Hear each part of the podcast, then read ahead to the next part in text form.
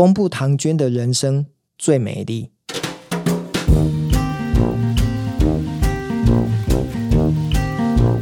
多年前，我有一个好朋友跟我分享了一个他人生蛮有趣的经验。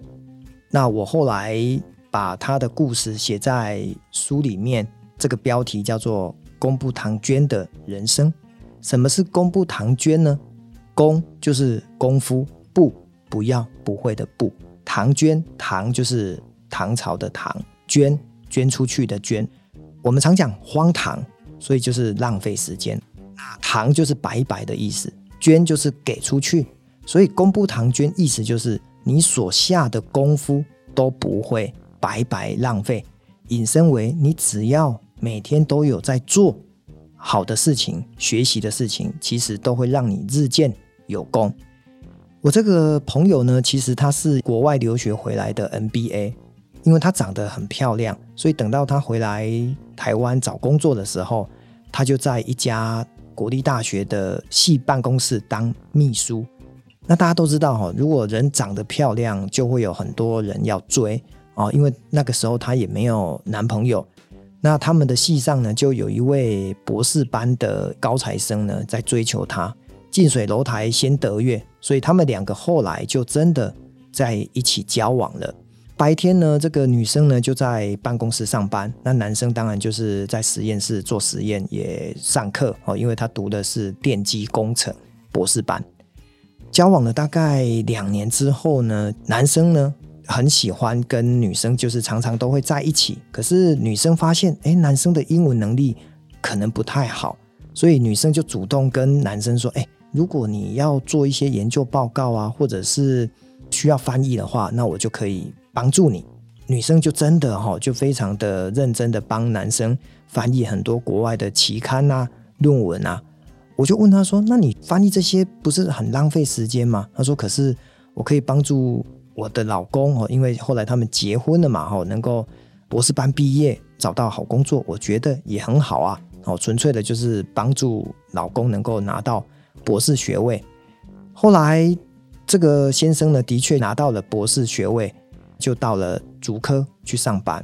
那到了竹科上班，他就跟他的老婆，就是我这个朋友说：“是不是你就离开南部，不要在台南工作了，就跟我到竹科吧？因为我已经被国内的某家大的企业呢聘用为资深的工程师。”那女生呢就跟着他上了新竹。男生跟他说：“你就在家当个贵妇哦，我赚钱给你花就好了，你也不用出去找工作。”可是女生就觉得好像在新竹呢，没有一个工作，每天关在家里面也蛮无聊的。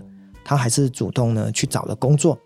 等到她投了履历之后呢，有一家也是一家外商公司就找她去面试。那这个工作呢，其实是销售工程师，他要卖的是一个比较属于电子零件的产品。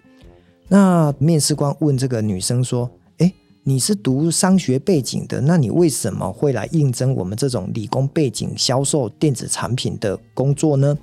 这个女生就跟面试官说：“哦，因为我先生的博士论文刚好研究的是跟贵公司的产品有相关，那我觉得我应该可以胜任。”面试官就请他们的工程师来做考试。诶，果不其然，他对这个电子产品的内容跟流程都非常的熟悉。后来他就被录取了。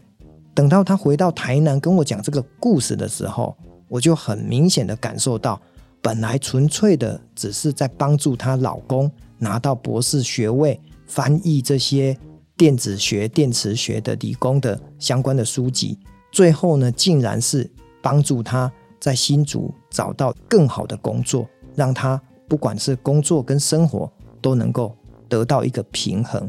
那我刚好呢有一个案例，也可以来呼应这个公布唐娟的小故事。我在学校呢有一堂职涯的课程，那有一个学生呢，他上我的课之后，他跟我说：“老师，我去外面的企业实习，每天呢就是收收公文，然后做一些行政很简单的打杂，我都觉得我做不下去了。”那我就跟这个同学说：“那你可不可以去研究一下？”办公室的影印机怎么操作？你知道影印机现在都很智慧型，有三合一的，它可以分装，可以做很多功能的一个变化。如果你对这个影印机不了解，你怎么可以当好一个行政的工读生呢？后来他真的就去把它研究透彻之后，有一回他跟我说：“哎，老师你好神准哦！有一天我们董事长从外面回来，急急忙忙说，我有一份文件急着要印二十份，等一下国外厂商要来开会，谁可以赶快帮我列印？他想说他最近就在研究印表机，所以他就举手说我可以。结果呢，就是因为对于研究印表机、影印机这件事情，他非常的熟练。”最后呢，还是让董事长给他非常好的一个赞美跟鼓励。所以我常说，公布唐娟，你所有的努力都不会白费。让我们一起努力下去吧。